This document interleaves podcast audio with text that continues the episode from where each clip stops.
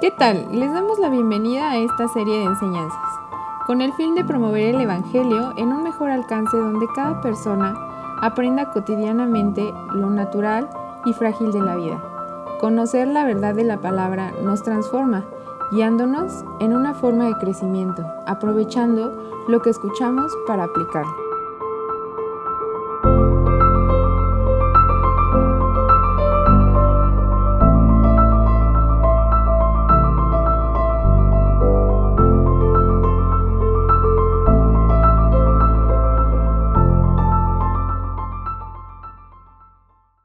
¿Qué tal? Estamos nuevamente reunidos para seguir escuchando la serie el, Santo Evangelio según San Juan. Hoy vamos a ver el episodio número 6, titulado Jesús nuestro sanador. Esta es la segunda de las siete señales en Juan. Esta señal nos muestra cómo se salva la persona y los resultados que le siguen. Las primeras dos señales ocurrieron en Caná de Galilea como lo vimos, como, como está escrito en Juan 4, 43 al 46. Dos días después salió de allí y fue a Galilea, porque Jesús mismo dio testimonio de que el profeta no tiene honra en su propia tierra. Cuando vino a Galilea, los galileos le recibieron, habiendo visto todas las cosas que había hecho en Jerusalén, en la fiesta, porque también ellos habían ido a la fiesta Vino pues Jesús otra vez a Caná de Galilea, donde había convertido el agua en vino, y había en Capernaum un oficial del rey cuyo hijo estaba enfermo. Convertir el agua en vino ilustra que la salvación es por medio de la palabra, por medio de creer la palabra. La sanidad del Hijo en este capítulo muestra que la salvación es por fe. Entonces, aquí podemos ir viendo cómo se va estructurando el proceso de la salvación. El medio que Dios usa para que nosotros tengamos fe es la palabra de Dios. Y ya que tenemos la fe salvadora, entonces podemos comprender el Evangelio de la salvación. El misterio de Jesús se caracterizó por los innumerables actos de sanidad en aquellos que depositaron su fe en Él. La Biblia no nos está narrando todos los sucesos. Más sin embargo, para que podamos entender esto, vamos a leer los versículos del Evangelio según San Juan, capítulo 4 al 47. Dice así la escritura en la palabra del Señor, del 47 al 54. Este, cuando oyó que Jesús había llegado de Judea a Galilea, vino a él y le rogó que descendiese y sanase a su hijo, que estaba a punto de morir. Entonces Jesús le dijo, Si no viereis señales y prodigios, no creeréis. El oficial del rey le dijo, Señor, desciende antes que mi hijo muera. Jesús le dijo, Ve, tu hijo vive. Y el hombre creyó la palabra que Jesús le dijo y se fue. Cuando ya él descendía, sus siervos salieron a recibirle y le dieron nuevas diciendo, Tu hijo vive. Entonces él les preguntó, a qué hora había comenzado a estar mejor. Y le dijeron, ayer a las siete le dejó la fiebre. El padre entonces entendió que aquella era la hora en que Jesús le había dicho, tu hijo vive, y creyó él con toda su casa. Esta segunda señal hizo Jesús cuando fue de Judea a Galilea. Por medio de actos de sanidad, el Señor estaba buscando atraer a los beneficiarios del milagro a la fe en Cristo. Por eso les dijo, si no viereis milagros, no creeréis. Y de alguna manera, de esta forma, el Señor estaba tratando de conquistar el corazón de las personas. Aquí vemos que cuando Jesús le dice, o sea, Jesús habla la palabra, tu hijo vive, él tuvo fe y esa fe depositó en él el milagro porque dijo, el hombre creyó la palabra de Jesús y dijo, y se fue. Y entonces es cuando el milagro tuvo lugar por causa de la fe de este hombre. Este oficial del rey se refirió a él como Señor, poniéndose bajo su autoridad. Jesús no fue con el hombre, sino que en lugar de eso pronunció las palabras, Ve, tu hijo vive. Entonces el hombre creyó la palabra de Dios. Y así cada uno de nosotros debemos de creer lo que Dios habla, lo que Dios dice, porque eso es lo que conmueve el corazón de Dios y lo que le hace a Él obrar poderosamente en favor de los necesitados. Vamos a ver una cita más que está en, el, en, en la carta que el apóstol Pablo escribió a los romanos, en el capítulo 10, verso 17. Así que la fe es por el oír y el oír por la palabra de Dios. Este es un principio que rige las sagradas escrituras para que haya una detonación de fe. Por eso nosotros tenemos que predicar el Evangelio enseñándole a las personas las palabras que habló Jesús para que esas mismas palabras puedan promover en el corazón de las personas la fe necesaria para creer en Dios. El oficial no solo creyó que Jesús podía sanar, sino que le obedeció cuando le dijo que se fuera a su casa, demostrando así su fe. Es decir, este hombre estaba dispuesto a hacer todo lo que Jesús le dijera, sabiendo que Jesús tenía el deseo de ayudar a las personas y nunca, nunca iba a fallarle.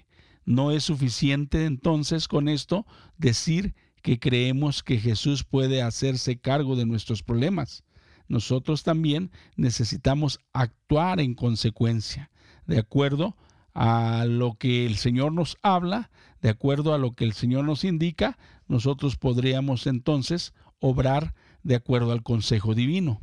La fe tiene que ir acompañada de obediencia, es decir, de acción a lo que Dios está declarando. Este milagro era más que un favor a aquel oficial.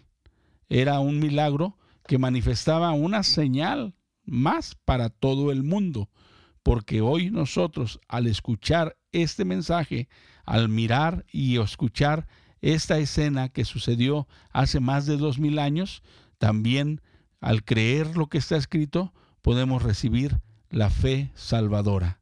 El Evangelio de Juan está dirigido a toda la humanidad para que ésta crea que en el Señor Jesucristo, para que la humanidad despierte su fe y deposite su confianza en Jesús, porque Él es el único que puede venir y salvarnos, Él es el único que puede venir y darnos el consejo que nuestra vida necesita para vivir de mejor manera.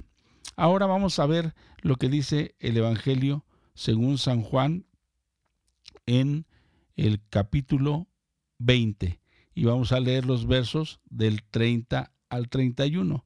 Dice así la palabra de Dios. Hizo además Jesús muchas otras señales en presencia de sus discípulos, las cuales no están escritas en este libro, pero éstas se han escrito para que creáis que Jesús es el Cristo, el Hijo de Dios, y para que creyendo tengáis vida en su nombre. Como podemos ver, entonces aquí nos confirman las mismas sagradas escrituras que el Señor hizo innumerables milagros, innumerables obras, innumerables sanidades que no pudieron quedar registradas todas en este libro, en la Biblia o en los Evangelios, pero las que se han escrito tienen la finalidad de que nosotros creamos que Jesús es el Cristo, es decir, el Hijo de Dios. Y cuando nosotros logramos creer eso, entonces estamos accediendo a una vida de fe para que nosotros tengamos vida en su nombre. Vamos a ver cómo fue el desarrollo de la fe del oficial, porque hubo un proceso. Primero sucedió que creyó lo suficiente para ir a pedirle ayuda al Señor. Es decir, tuvo que pensar, tuvo que meditar, ¿cómo me voy a acercar yo? ¿Qué tal si no quiere? ¿Qué tal si como soy un oficial a lo mejor me menosprecia? Quizás hubo impedimentos, quizás hubo cosas que estuvieron cruzando por su mente, pero llegó el momento en que él tomó la mejor decisión, porque tuvo la suficiente fe para ir a pedir ayuda al Señor. Así tenemos que ser nosotros, dejar el orgullo y saber que hay cosas que nosotros no podemos resolver, no solamente en situaciones de sanidad o de enfermedades, también en problemas de cualquier índole que encierren nuestra vida cotidiana. Tenemos que creer lo suficiente para saber que el Señor nos atiende, que Él nos escucha y sobre todo que Él nos quiere ayudar. El segundo paso que dio este hombre es creyó en la seguridad de las palabras de Jesús, de que su hijo sanaría, y entonces él actuó en correspondencia a la orden que se le dio. Ve a tu casa, regresa, tu hijo ya sanó. De alguna manera, él creyó inmediatamente, él no insistió, él no dijo, no, es que tú tienes que acompañarme, yo vine por ti, necesito que vayas conmigo. Con esto nos damos cuenta que creer aún a la distancia lo que Dios dice, nosotros tenemos, debemos tener la seguridad de que Él va a cumplir. Y tercero, Él y toda su casa creyeron en Jesús. Como lo acabábamos de leer hace un momento, al final del versículo, todos se convirtieron a Cristo. Todos tuvieron una fe por este milagro. Entonces nos vamos a dar cuenta de que los milagros tienen un propósito, el propósito de que la gente crea en Jesucristo. Entonces vamos a entender también que la fe es un regalo que se desarrolla en la medida de que nosotros le damos un uso. Así que debemos de usar la fe para que nosotros podamos obtener y mirar los milagros que pueden suceder a nuestro alrededor vamos a observar otro milagro. Este milagro lo vamos a encontrar aquí mismo en el siguiente capítulo que es Juan 5. Vamos a dar inicio al siguiente capítulo, ya estamos avanzando, estamos ya en el capítulo 5 y vamos a leer los versos del 1 al 4. Dice así la palabra del Señor. Después de estas cosas, había una fiesta de los judíos y subió Jesús a Jerusalén. Y hay en Jerusalén, cerca de la puerta de las ovejas, un estanque llamado en hebreo Betesda, el cual tiene cinco pórticos. En estos yacía una multitud de enfermos, ciegos, cojos y paralíticos, que esperaban el movimiento del agua, porque un ángel descendía de tiempo en tiempo al estanque y agitaba el agua. Y el que primero descendía al estanque después del movimiento del agua quedaba sano de cualquier enfermedad que tuviese. Este es el tercer milagro que Jesús está haciendo. Y vemos que este milagro demuestra que la salvación es un acto de gracia. Vamos viendo un orden.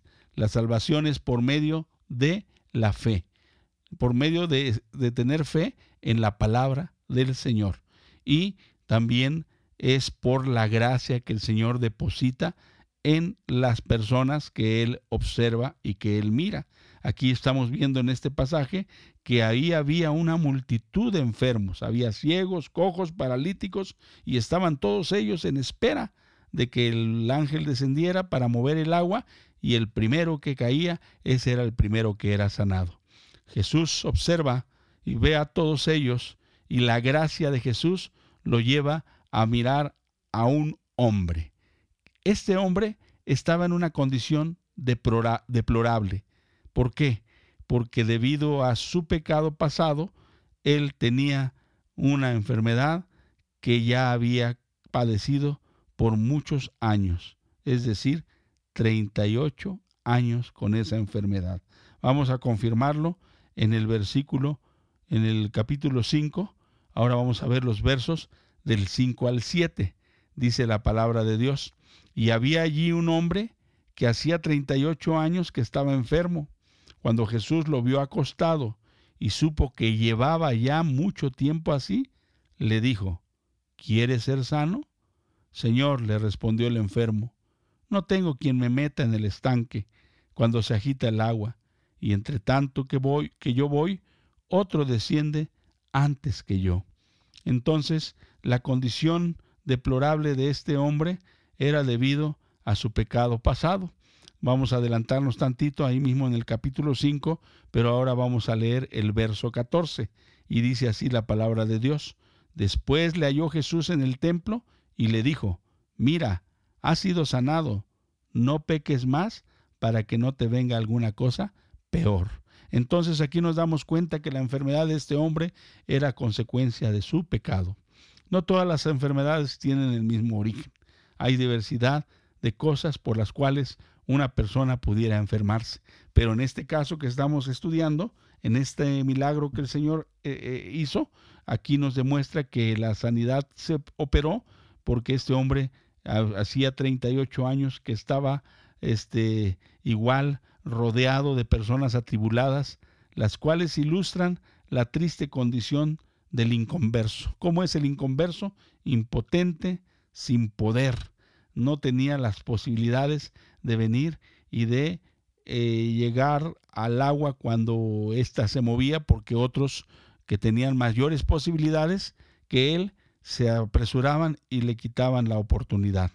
Veamos qué dice el capítulo 5 del libro de Romanos. Romanos 5 en el verso 6 para entender esta parte.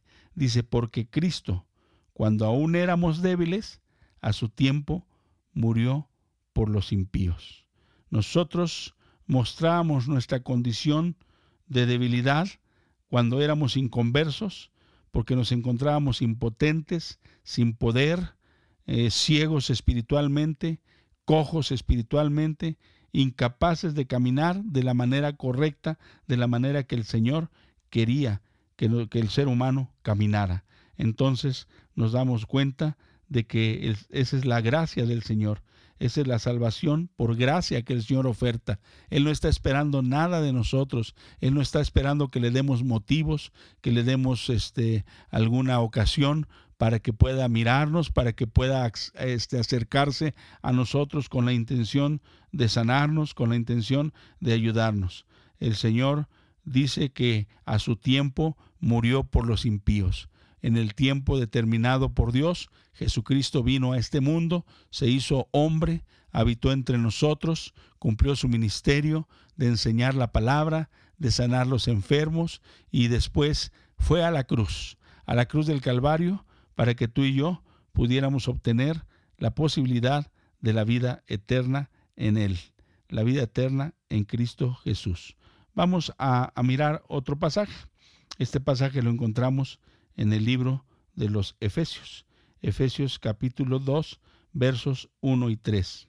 Dice así la escritura, y Él os dio vida a vosotros, cuando estabais muertos en vuestros delitos y pecados en los cuales anduvisteis en otro tiempo, siguiendo la corriente de este mundo, conforme al príncipe de la potestad del aire, el espíritu que ahora opera en los hijos de desobediencia, entre los cuales también todos nosotros vivimos en otro tiempo, en los deseos de nuestra carne, haciendo la voluntad de la carne y de los pensamientos, y éramos por naturaleza hijos de ira, lo mismo que los demás. Así que la salvación es para toda la humanidad. Todo ser humano tenemos que reconocer que somos ciegos, cojos, incapaces de caminar correctamente, que somos impotentes, que no tenemos poder para alcanzar por nuestras fuerzas, por nuestros méritos, la salvación. Así que la pregunta que Jesús le hizo a este hombre es, ¿quieres ser sano? Esa fue la pregunta que le hace a cada uno de los seres humanos. Esta pregunta parecería innecesaria bajo las condiciones en que el hombre se encontraba, pero Jesús deseaba probar la disposición de este hombre al poder sanador de Dios. Y además, el Señor nunca va nunca hará algo en contra de nuestra voluntad. Siempre él va a pedir nuestra opinión. Él no quiere salvarnos si no queremos. Él quiere salvarnos siempre que nosotros lo deseemos. Él está dispuesto y está esperando que nosotros también lo estemos. Por eso la pregunta es, ¿quieres ser sano? Y uno debe de ser sincero y uno debe de reconocer que en realidad necesitamos sanidad, porque la enfermedad es como un virus que de alguna manera no tiene cura, que de alguna manera no tiene vacuna, como estos momentos que estamos viviendo de pandemia. Así es, donde no hay más que cuidarse, donde no hay más que tener precauciones necesarias y solamente confianza y fe en que Dios puede sanarnos. O no permitir que nos infectemos. De alguna manera, la, infección del pecado es un virus que de alguna manera solamente la fe en Jesucristo puede quitar de la vida del ser humano.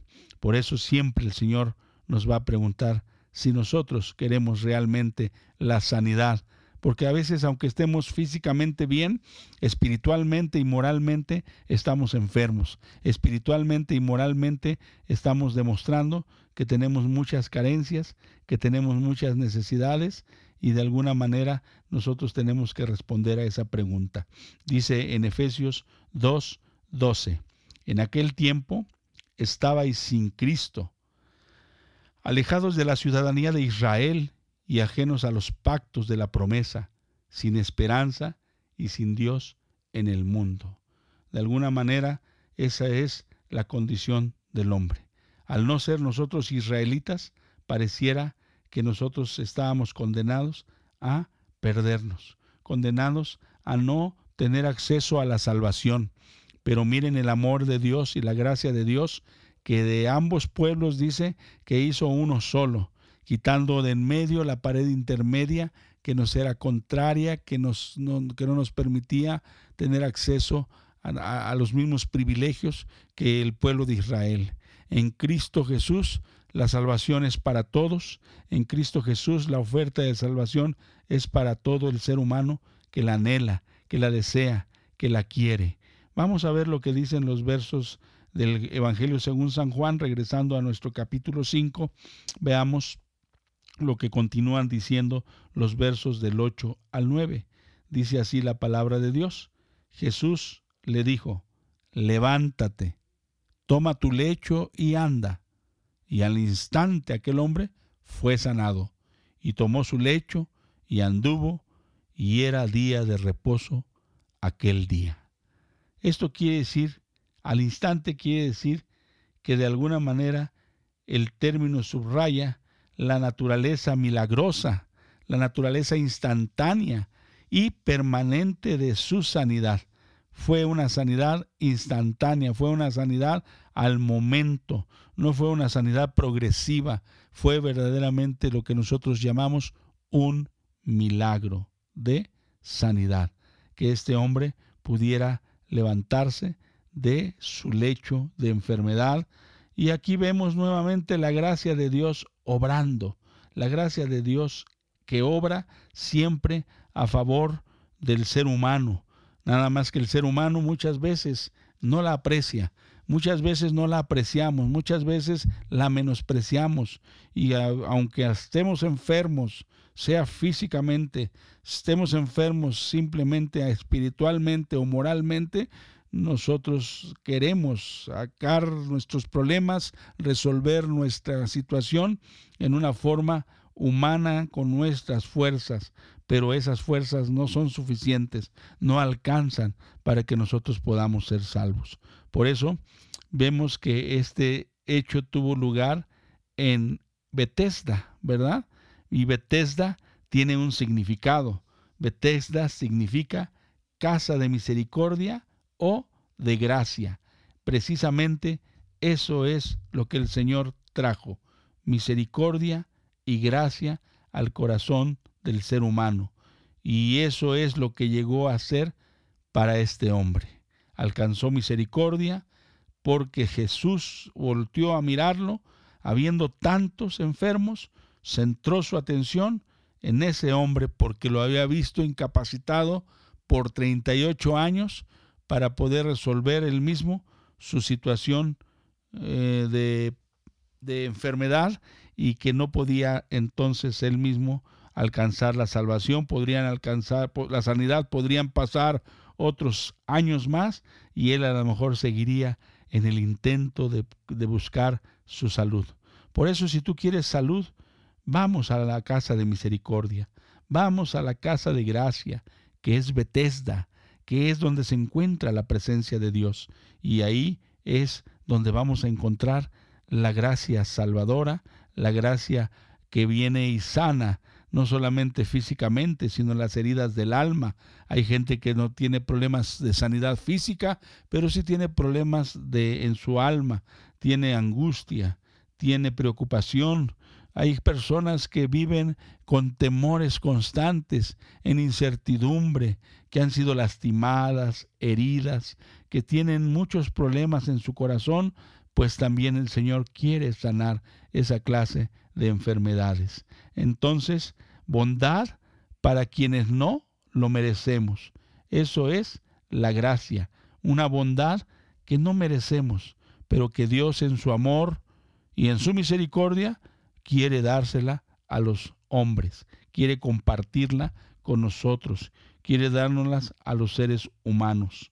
Así que aprovechemos ahorita que todavía estamos en ese tiempo de gracia, ahorita que todavía estamos en ese tiempo de favor de Dios, en el cual no nos va a costar nada, no vamos a perder nada, no nos va a pedir Él nada, no tiene ningún costo, solamente requiere fe, se requiere confianza en la palabra para que esa palabra provoque fe en nosotros y entonces podamos ser merecedores de esa gracia que de alguna manera Dios le quiere dar a todo hombre. Jesús vio una multitud de enfermos, pero escogió solamente a un hombre y lo sanó.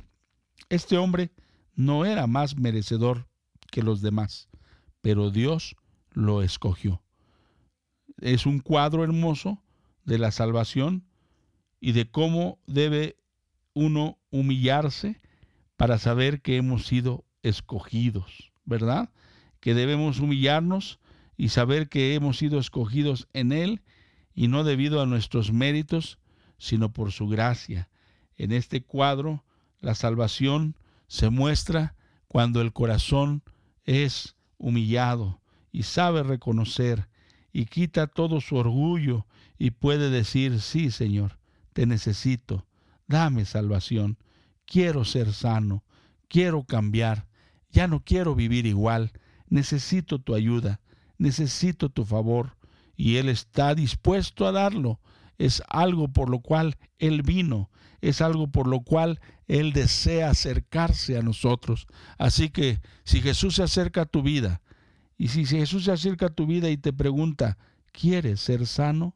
Respóndele y dile sinceramente que sí necesitas, que sí deseas, que sí es necesaria la salvación, la sanidad en tu vida y que estás dispuesto a creer que Él puede lograrlo, que Él puede hacerlo, porque para Dios no hay imposibles. Para nosotros hay muchas imposibilidades, pero en Dios todo es posible. Finalmente, para ya terminar con esta enseñanza que es Jesús nuestro sanador, vamos a leer un último pasaje que se encuentra en el libro de Romanos, ahí en el capítulo 9, en el verso 16. Este es lo que la palabra de Dios nos enseña. Así que no depende del que quiere ni del que corre, sino de Dios que tiene misericordia. Fíjese nada más. Es de Dios que tiene misericordia del ser humano. Porque habrá gente que aunque quiera y corra, si Dios no aplica su misericordia, entonces no se puede ejecutar. Ahí había una multitud, pero Dios escogió a ese. Cuando te llame a ti y te escoja, respóndele por favor. Cuando te esté llamando, como quizás en este momento, al estar escuchando esta enseñanza, tú puedes sentir en tu corazón el llamado de Jesucristo, respóndele. No tengas miedo, no tengas temor. Él no quiere dañarte, Él quiere ayudarte. Así que ¿Qué más razones tendríamos para amarlo? ¿Qué más razones tendríamos para reconocer nuestra necesidad de Él? Solo por esto, por ese acto de gracia, de misericordia, de amor, nosotros deberíamos de alabarlo y honrarlo por siempre, manifestando con ello nuestra gratitud a las obras que Él ha hecho. Jesús vino desde su trono de gloria para darnos salvación. Creo que el problema que tenemos es tan grande que la única solución que Dios pudo encontrar para esto fue entregarnos lo que más amaba a su Hijo unigénito y nosotros no podemos venir y menospreciar ese regalo de, amor, ese regalo de gracia, ese, esa manifestación de misericordia. Así que, de alguna manera, mis amados hermanos, mis amados amigos, si tú tienes ese problema todavía de no ser salvo, deja que el Señor venga y llene tu corazón. Abre tu entendimiento. Reconoce que necesitas su ayuda y habla con Él. Pídele su ayuda y Él te va a escuchar porque Él quiere sanar, Él quiere bendecir, Él quiere perdonar. Y nosotros los que ya hemos creído en Él, pues continuemos en nuestro proceso de creer su palabra para que esta palabra nos provoque fe y no solamente para que nosotros nos sintamos bien, sino para que este mensaje podamos dárselo, eh, estemos dispuestos a entregarlo a los que nos rodean, estemos dispuestos a mostrarles a esas personas que pueden ser nuestra familia, que pueden ser nuestros vecinos, que pueden ser nuestros compañeros de trabajo, que puede ser algún conocido o desconocido al que Dios te impulse a hablarle, háblale, dile estas cosas. Quizás él tenga ya la fe en la palabra de Dios y eso despierte la gracia del Señor para poder acercarse a Él y le pueda decir, como le dijo a este paralítico, ¿quieres ser sano? Y el paralítico dijo, sí, sí quiero ser sano. Así que la respuesta que uno le dé al Señor es lo que va a hacer que nuestra vida verdaderamente tome el rumbo que Dios quiere. Así que por favor, pídele a Dios que te use, mi amado hermano, mi amada hermana, para que puedas compartir esta palabra, para que puedas decirle a la gente que tú amas y que tú sabes que necesitan la salvación, que necesitan la sanidad, puedes decirle, mira, te voy a decir una cosa, Jesús es nuestro sanador. Así que te agradezco mucho.